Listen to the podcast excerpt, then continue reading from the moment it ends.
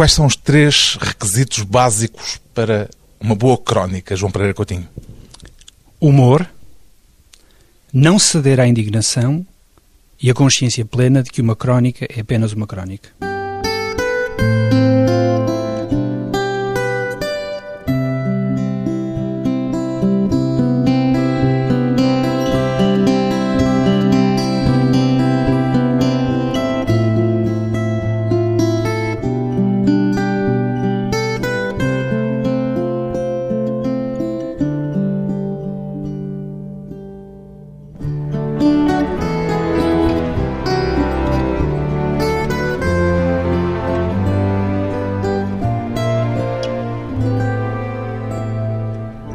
João Pereira Coutinho, 39 anos, cientista político e escritor. Gosta mais de ler ou de escrever, João Pereira Coutinho? Eu gosto infinitamente mais de ler. Aliás, se houvesse um programa, até podia ser um programa estatal de bolsas para leitores, eu optaria imediatamente por uma bolsa de leitores para ficar em casa descansadamente a ler. São prazeres equiparáveis de algum modo ou não se pode falar de prazer no caso da escrita? Honestamente, eu não tenho nenhum prazer no ato da escrita. Eu tenho prazer no momento que antecede a escrita, ou seja, quando estou a imaginar os temas, quando estou a imaginar a construção da crónica ou de um outro texto qualquer ou de um ensaio. O ato de escrever deve ser comparável ao ato do dentista que tem que fazer mais uma, mais uma extração de um dente. E, portanto, o ato da escrita não me dá nenhum prazer especial. E o resultado final normalmente dá-lhe prazer? Saber que já escreveu? Dá-me alívio essa é a única sensação que eu tenho. E ver a escrita na página? Isso também me dá algum alívio, sobretudo se a coluna que está na página não, não tem gralhas e, sobretudo, se pelo menos acertaram com o retrato do autor. Eu já fico contente. O que é que procura normalmente naquilo que escreve? Dar testemunho, influenciar o mundo à sua volta ou, por simplesmente, ganhar a vida? É pura e simplesmente pagar as contas de uma forma que não seja ou que não esteja dentro do território da criminalidade. E, portanto, escrever é uma forma decente de ganhar a vida, embora não seja das formas mais decentes de ganhar a vida. Então, de vez em quando cometem-se atropelos? De vez em quando tem que se cometer atropelos e tem que se fugir imediatamente. E já se sentiu a atropelar e a fugir? Oh meu Deus, é melhor não entrarmos nesse capítulo. Já pediu desculpa a alguém? Já pedi desculpa a muitas pessoas, sobretudo pessoas que eu não me lembrava de ter criticado em termos um pouco duros ou um pouco violentos, eh, mas eh, uma das coisas que se aprende ao longo destes quase 18 anos de opinião e de crónicas e etc., é que nós podemos não nos lembrar, mas a pessoa lembra-se. Mas o que é que acontece nesses casos? Deixa-se entusiasmar pela verve? Vou atrás. Basicamente é isso, ou seja, é uma espécie de demónio interior, tipo Alarico, rei dos visigodos, portanto sentimos um demónio interior. Partindo de tudo aquilo que mexe. E já não conseguimos mais voltar. E isto, de certa forma, é um grande aviso para a importância da civilização, porque a, a civilização reprime-nos, forma-nos, modela-nos e o ato de escrever crónicas é, é, de certa forma, um retorno ao estado de natureza. É selvagem, por vezes? É um bocado, é um bocado selvagem. O que está ali em causa é, basicamente, a autossobrevivência e a autossobrevivência, muitas vezes, para um cronista, passa por fazer rir. Até porque está sozinho naquele momento de confronto com a página ou com o ecrã do computador, mais normalmente. Sim, estou, normalmente estou sozinho. Portanto, sem a repressão, a não ser eventualmente de algum alter ego que subsista. Não, o pior é que não há alter ego. Isso é que é o grande problema. Eu ainda estou à procura desse filtro, mas, eh, mas esse filtro. É, isso tem... demonstra aí uma falha básica de educação. Com certeza que sim, mas eu nunca, também nunca me apresentei como uma pessoa bem educada.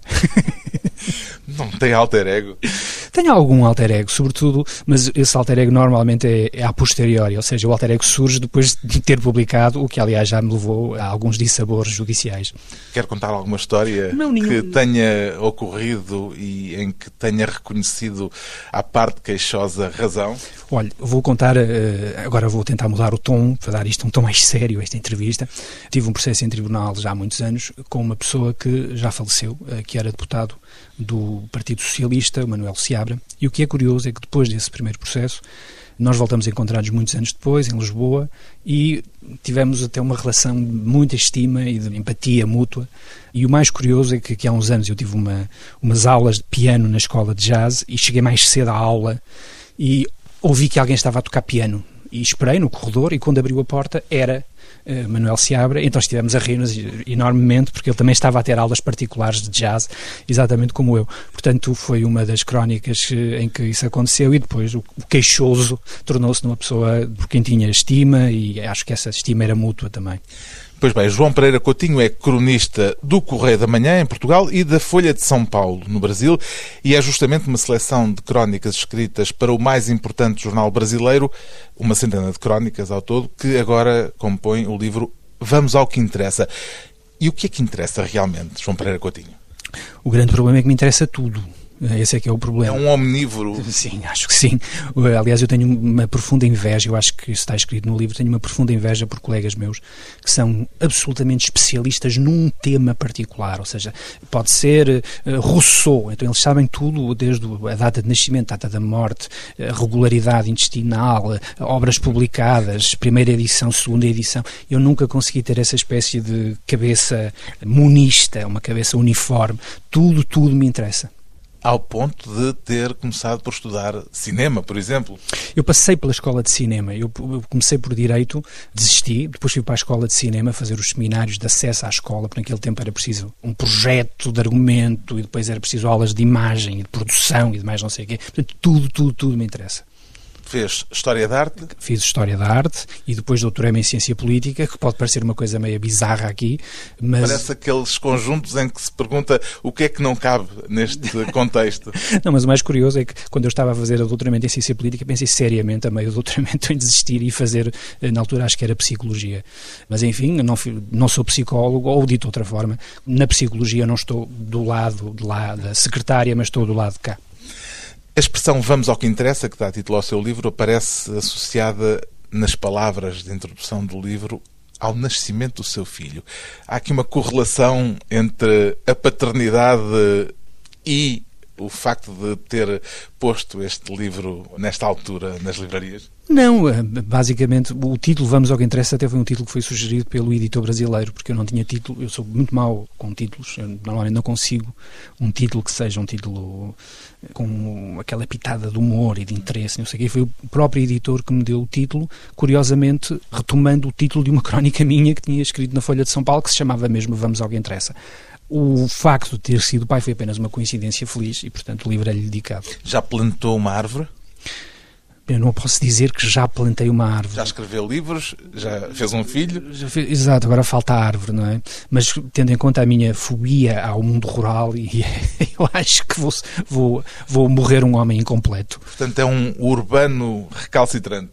Sou, mas o que não significa que já não tenha feito várias tentativas de ceder à ruralidade, pelo menos como ideal, uma, vida no campo, contemplando as árvores e as, eh, etc. O problema é que existem vários problemas. Em primeiro lugar, eu sofro de febre dos fenos e, portanto, logo isso implica que não é possível uma vida rural. E não é dada à bicharada. E não sou dada à bicharada, é evidente.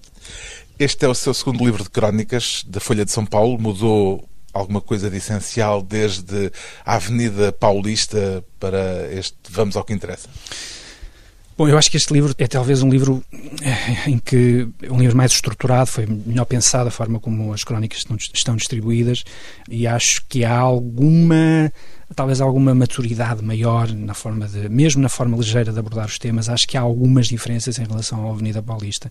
Bem, enfim, isto é o que é suposto dizer para que as pessoas comprem o livro, como é evidente. Será que se pode falar de uma carpintaria que se vai afinando de crónica para crónica, de ano para ano, de livro para livro?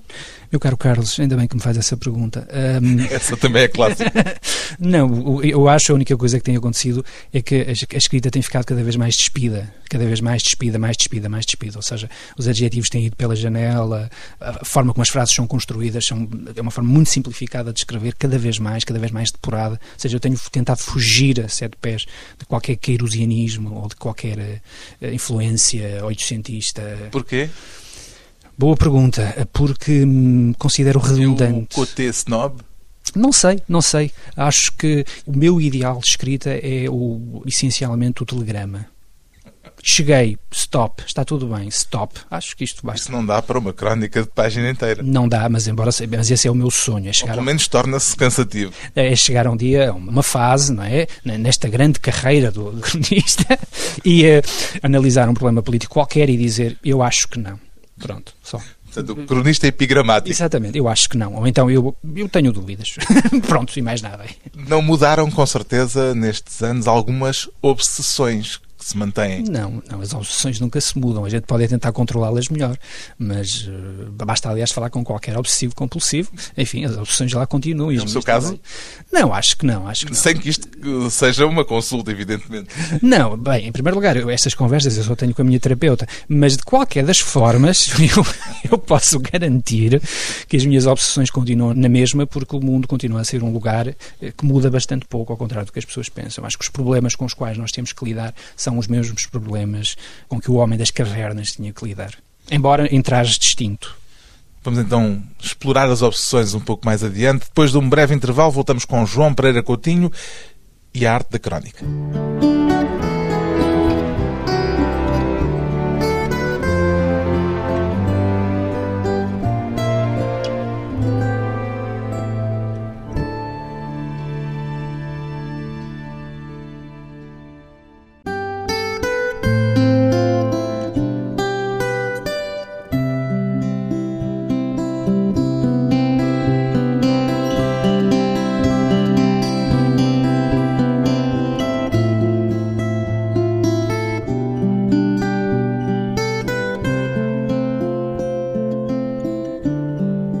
Regressa à conversa com João Pereira Coutinho, um cronista português com página semanal no mais importante jornal brasileiro, a Folha de São Paulo. Qual é a principal diferença entre escrever crónicas para um jornal português ou escrevê-la para um jornal brasileiro, João Pereira Coutinho? Honestamente, eu não vejo grandes diferenças, ou seja, a atitude... Nem na linguagem? Na linguagem, sim. Ou seja, há alguns termos que eu procuro evitar, há uma certa construção de Não pode falar de raparigas? Não posso falar de raparigas, por exemplo. Ah, já sabia dessa. sim, não posso falar de raparigas. É preciso pôr moças. E não Rapariga posso... é uma grande ofensa é no Brasil. É uma grande ofensa no, no, Brasil, evidentemente. É uma menina de rua, não é? Mas uh, existem certos termos, certas... A, forma, a própria forma de construir algumas frases, eu tento, de certa forma, adaptar a linguagem para um grande público brasileiro, porque estamos a falar de milhões de leitores, no caso do Brasil, mas a atitude é exatamente a mesma. Seja Alguma vez teve alguma tropeção desses de uma palavra que no Brasil tem uma leitura diferente da leitura que tem em Portugal? com correspondente chamada de atenção por parte do editor? Absolutamente, aliás, já existiram várias ocasiões em que o editor teve que me ligar para que eu corrigisse uma frase. Aliás, aconteceu mesmo com este livro, a certa altura, é afirmado no livro, numa das crónicas, que eu fui curar a ressaca para o caixão e a questão aqui estava o que é que é isto curar a ressaca. Portanto, uma expressão que não faz sentido é no Brasil. uma expressão que não faz muito sentido e a edição brasileira do livro tem uma nota de rodapé que explica curar a ressaca significa, e depois é um termo médico qualquer, significa permitir que os níveis de álcool no sangue... Eles não têm uma expressão coloquial para isso? Se eles têm, eu não, não sei curam. qual é. portanto... Acho que eles não curam a ressaca e, portanto, há uma nota de rodapé, aliás, que é bem melhor do que a frase da própria crónica. Na arte da crónica há autores brasileiros extraordinários. Sente isso como uma responsabilidade acrescida, estando a escrever para um jornal, para o principal jornal brasileiro? Não, honestamente não. Há inconsciência total. Eh, aliás, se houvesse... Nunca lhe passou pela cabeça isso de se estar a bater com aqueles eh, nomes grandes da crónica do Brasil? Não, tenho que confessar que não. A inconsciência é total. Aliás, só isso é que explica eh, que haja o, a, ousadia de publicar todas as semanas na Folha de São Paulo. Eh, portanto, quando eu estou a escrever, não penso no Nelson Rodrigues, no Otolara Rezende, no Ivan Lessa, não penso nesses, no Francis, no Milo Fernandes, não penso nesses autores de forma alguma, porque se pensasse, obviamente, que entraria em bloqueio. Como é que começou a publicar no Brasil? Foi por causa do meu primeiro livro de crónicas, o Vida Independente, o editor da, da o, o diretor, Crónicas do Semanário Independente. Semanário Independente. Aliás, é um, é um, livro com uma capa belíssima, uma caricatura do André Carrilho. E o diretor da Folha de São Paulo leu o livro, gostou, eh, na altura falou comigo ao telefone, eh, disse uma coisa curiosa, disse, você nem parece um português a escrever.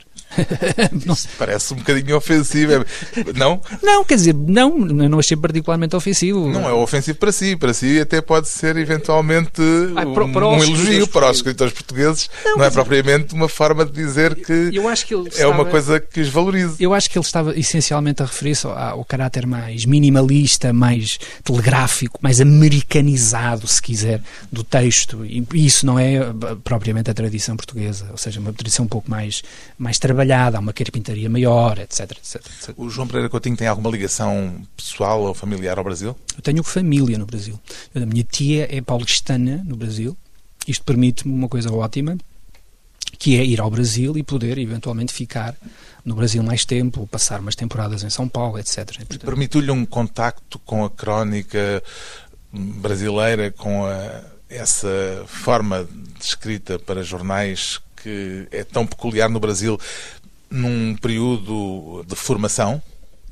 Não, eh, eu comecei a ler autores brasileiros muito antes de escrever para o Brasil, ou seja, mesmo estes cronistas de que falei ainda há pouco, o Nelson Rodrigues, o Ivan Lessa, o, Lima Barreto, enfim, todos estes autores. Justamente essa ligação ao Brasil permitiu-lhe chegar a eles mais sim, cedo. Sim, sim, sim, sim, sim. Ou seja, havia uma espécie de maior familiaridade com esses autores, porque o jornalismo brasileiro é um jornalismo muito tributário do jornalismo americano. E, portanto, todas aquelas lições do Hemingway, não é? Nunca uses três palavras quando podes usar duas, nunca usar duas quando podes usar uma, etc. Isso foi uma espécie de transfusão, não direi sanguínea, mas mental, que eu já levei comigo quando fui para o Brasil. Bom, portanto, portanto, já tinha esse, esse patamar, já tinha esse, esse instrumento, digamos assim. Vamos então às obsessões. Os temas que o perseguem, explica logo de início, são basicamente quatro. Queria-lhe pedir que os comentasse um por um, tal como os descreve na abertura do livro. Comecemos pelos delírios do pensamento politicamente correto. O que é que o atormenta nisto, a que chama delírios do pensamento politicamente correto? Porque eu acho que o pensamento politicamente correto é uma forma de autoritarismo soft sobre aquilo que nós dizemos, ou aquilo que nós pensamos, ou aquilo que nós deixamos ou não de fazer. E muitas vezes tem resultados uh, absolutamente trágicos. Por exemplo, há, há exemplos no, no livro de tentativas de censurar obras como as obras do Monteiro Lobato, por exemplo, por causa das referências uh, racistas. Eu não estou a dizer que o Monteiro Lobato não seja um escritor com um pensamento racista, obviamente que é, mas é um autor de um tempo determinado e nada nos autoriza a vandalizar uma obra simplesmente porque ela já não se ajusta ao nosso próprio tempo. Porque se nós... o caso do Mark Twain, por exemplo, Twain, não é um autor exatamente, racista. Exatamente. O caso do Mark Twain também, embora precisamente no caso do Mark Twain também houve tentativas de substituir a palavra nigger por outra palavra qualquer e portanto eu acho isso um ato de vandalismo cultural. É um ato de vandalismo cultural sobre o passado, mas também é um ato de vandalismo que o futuro irá um dia cometer sobre nós, porque nós estamos tão seguros das nossas certezas, tão seguros pelo do facto de não termos preconceitos e mais isto e mais aquilo, mas a capacidade criativa do pensamento politicamente correto é de tal forma que no futuro nós, que andamos a vandalizar as obras do passado, também seremos vandalizados pelos vândalos do futuro. Depois, o segundo. Isto, foi agora, isto foi agora muito. Enfim, isto foi, foi, foi, foi um momento sério. Foi um momento sério. Foi um momento isto sério. que fique para a memória futura e que futura. sirva de aviso aos vândalos do futuro. Exato, exato. Depois há o paternalismo soft dos governos que nos governam. Isto parece-lhe uma coisa universal, os governos que nos governam? Sim, uh, sim. Aliás, uma das coisas extraordinárias, isto aliás foi estudado por vários autores, é que hoje um governo, qualquer governo, qualquer sociedade ocidental tem sobre os cidadãos um nível de controlo e de informação que nem o mais absolutista dos reis alguma vez poderia imaginar. Ou seja, um, por razões tecnológicas. Por razões tecnológicas, por razões, eh, mesmo por razões de segurança, por razões, eh, enfim, e isso incomoda a minha costela libertária, devo dizer. Ou seja, eu tenho uma grande, uma grande simpatia pelo, pelos pensadores libertários. Infelizmente não partilho com eles o mesmo otimismo pela natureza humana, mas tenho uma grande simpatia pelos pensadores libertários e acho que uma das coisas mais extraordinárias é a ideia de o que é que nós devemos fazer, comer, como nos devemos comportar, eh, tudo isso. Como é que esse pensamento libertário depois entronca no pensamento conservador? porque existem conservadores libertários e eu devo dizer que acho que pertence à família. Ou seja, eh, o meu. Porque o conservadorismo é a consagração de uma série de regras entre muitas outras coisas, não quero evidentemente entrar em definições perante um académico que estuda uh, justamente a questão, mas pressupõe uma série de regras consagradas. O, o libertarianismo, série... pode-se dizer assim? Sim, claro pressupõe justamente o contraponto disso, em certo sentido. Mas não a concepção de conservadorismo que eu tenho, ou seja, a concepção de conservadorismo que eu tenho é uma concepção de que, basicamente, aquilo que interessa é saber o que é que o poder político pode fazer. E, na minha opinião, quanto menos ele fizer, melhor. Porque, normalmente, aquilo que ele faz, em demasia, resulta em prejuízos em demasia.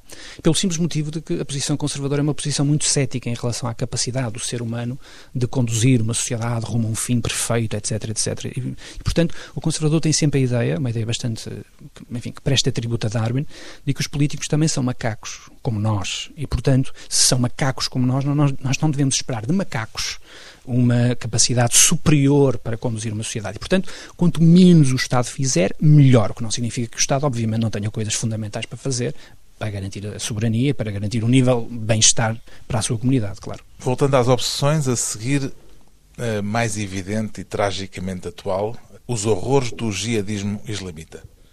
Sim, isto é um problema muito sério, é um problema que vai estar connosco nas próximas décadas e é sobretudo um problema que nos relembra uma, uma dimensão da natureza humana que estava muito esquecida. Eu tenho lido alguma coisa sobre o que se está a passar e as, quais são as causas do terrorismo, no fundo. É a pobreza, é uma interpretação radical do Islão, é o facto de se ter destruído a estrutura sunita no Iraque, é, é os refugiados, é a imigração, ou é isto, ou é aquilo. É um facto perturbante, que é o facto de, por exemplo, agora nos últimos atentados de Paris, como aliás anteriormente já os perpetradores desses atentados serem nativos franceses ou belgas, ou no caso da Inglaterra, ingleses, ou. Bom, na verdade eu peço desculpa, mas o, o, meu simplismo, a única explicação que eu encontro para isto, eu tenho, aliás, escrevi sobre isto esta semana na Folha de São Paulo, eu tenho andado obcecado, cá está, é mais uma obsessão, com a felicidade dos terroristas. Eu vejo vídeos de terroristas, eles sorriem, eles falam. Há, aliás, um vídeo de um alegado jihadista português, da linha de Cascais. um jihadista. Linha de Sintra. Ou da linha de Sintra, enfim, também serve. Aliás, um jihadista da linha de Sintra é uma coisa nunca vista. Em que o que eu vejo ali é, é pura felicidade. E eu acho que o que existe antes de tudo isto, imigração, a religião, ou o que quer que seja, acho que existe um enorme prazer de matar. Uma alegria na matança, na sangria. Aliás, um livro interessante que também reli, aquele livro do Ernst Junger, A Guerra como Experiência Interior, em que, evidentemente, é preciso não fazer aqui comparações muito excessivas, porque o Junger foi um soldado e, portanto, uma guerra entre soldados é muito diferente de atos de barbárie, mas o Junger descreve muito bem o que é o êxtase da matança e da carnificina. E acho que, no caso dos terroristas, aquilo que existe é, primeiro que tudo, antes de qualquer outra causa, o simples gosto de matar. E acho que, de certa forma, a nossa civilização, progressista, iluminista, etc., não consegue conceber como é que alguém possa ter o gosto e o prazer da pura matança e da pura destruição. E é isso que eu vejo.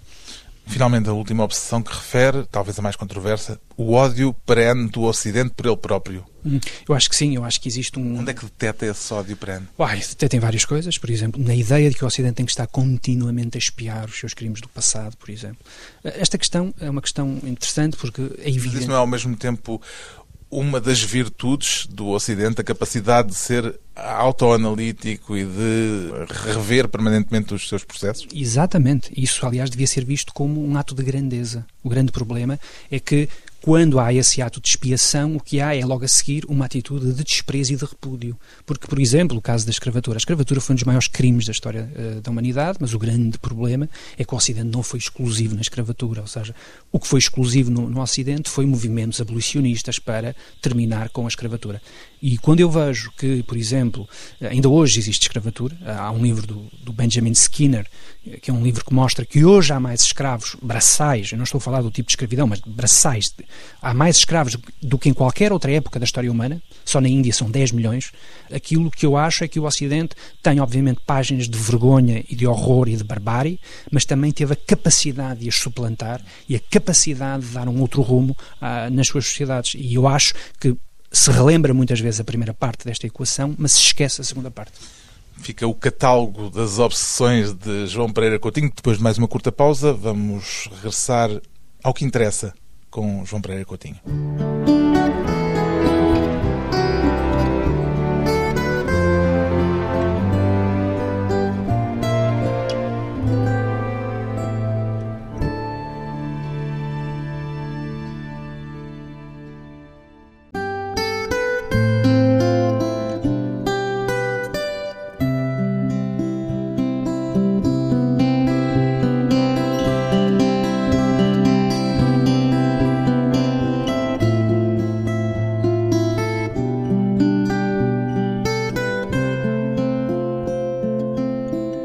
Convidado hoje para a conversa pessoal e transmissível o cronista e cientista político João Pereira Coutinho, que acaba de publicar o livro Vamos ao que Interessa.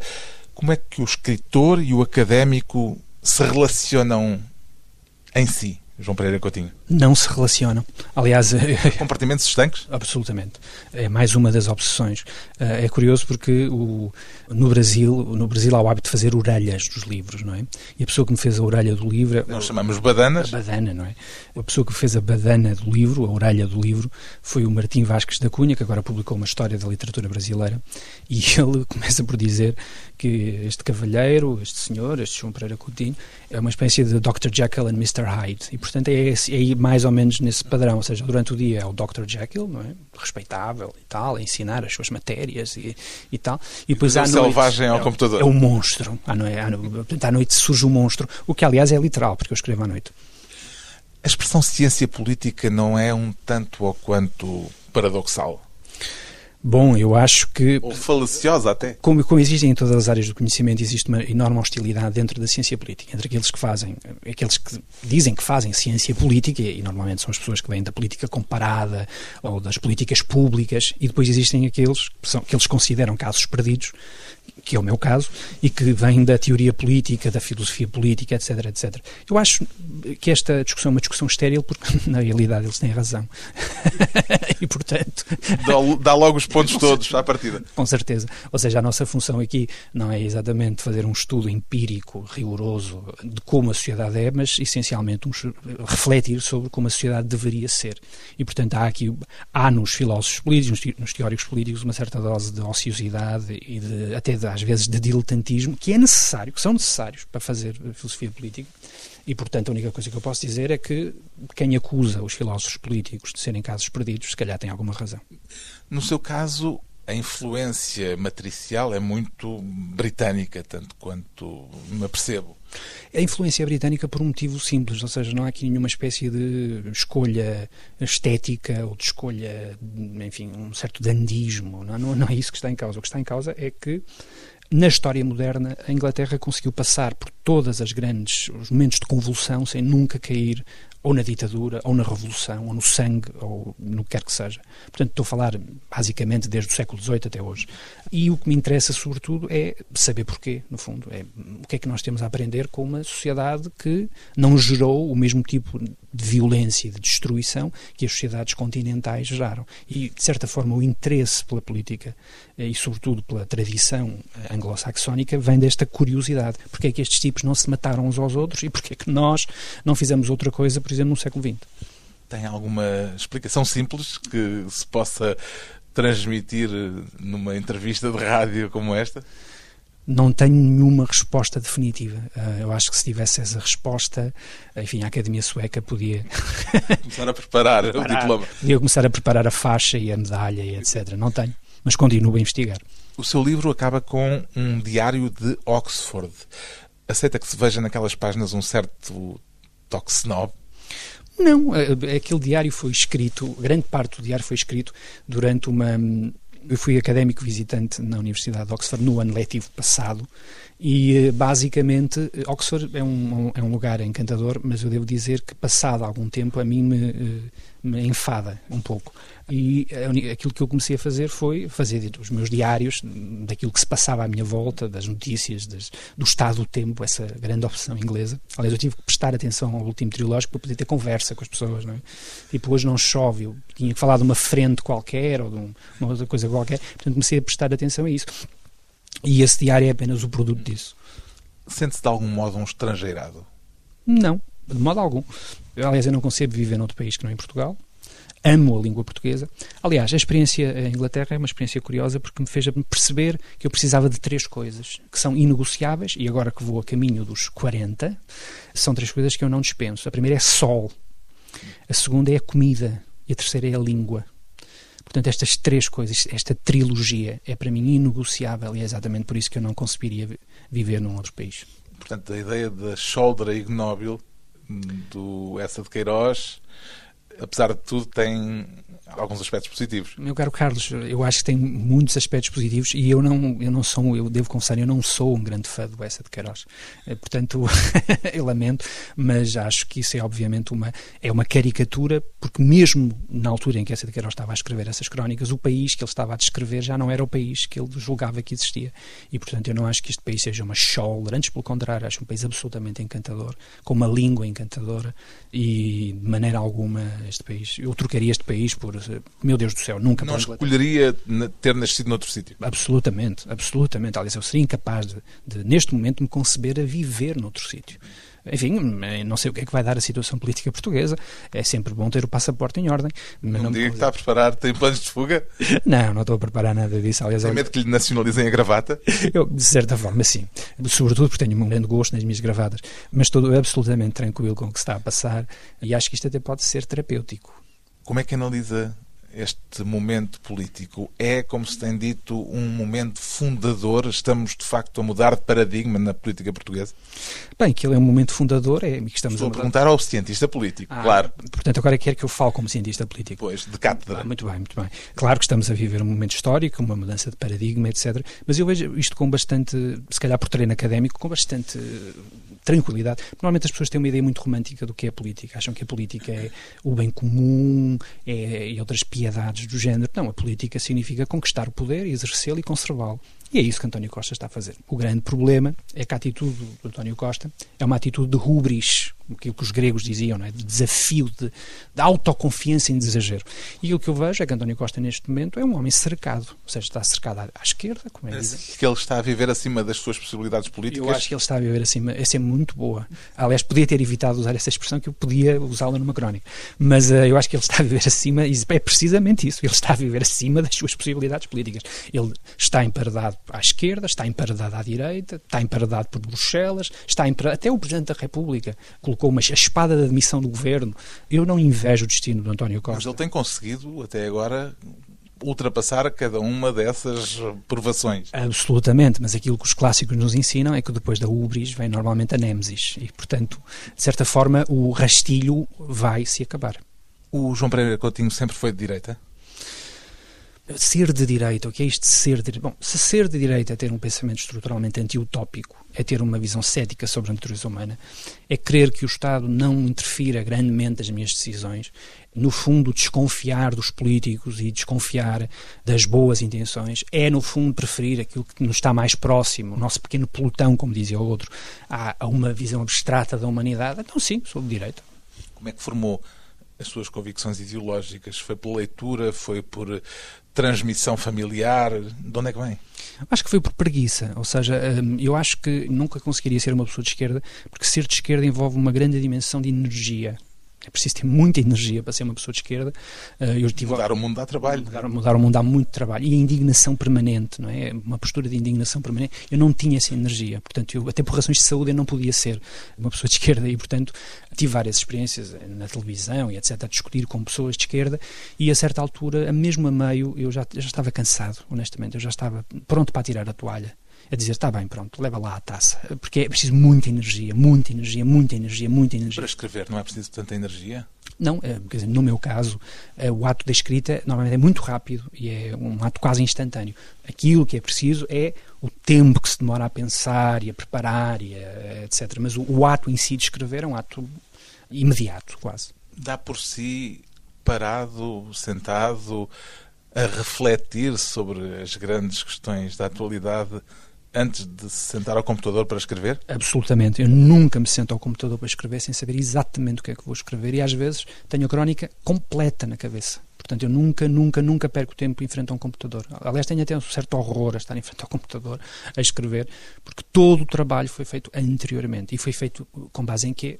Obviamente, na vagabundagem, não é? Foi feito com base em reflexão, vagabundagem, falar com este, com aquele, ouvir uma boa ideia de alguém e dizer, pá, essa ideia é extraordinária, eu vou roubá-la, tenho que a roubar, aliás, não aguento. E, portanto, todo o trabalho é feito antes da escrita. E para quando o romance, João Pereira Coutinho?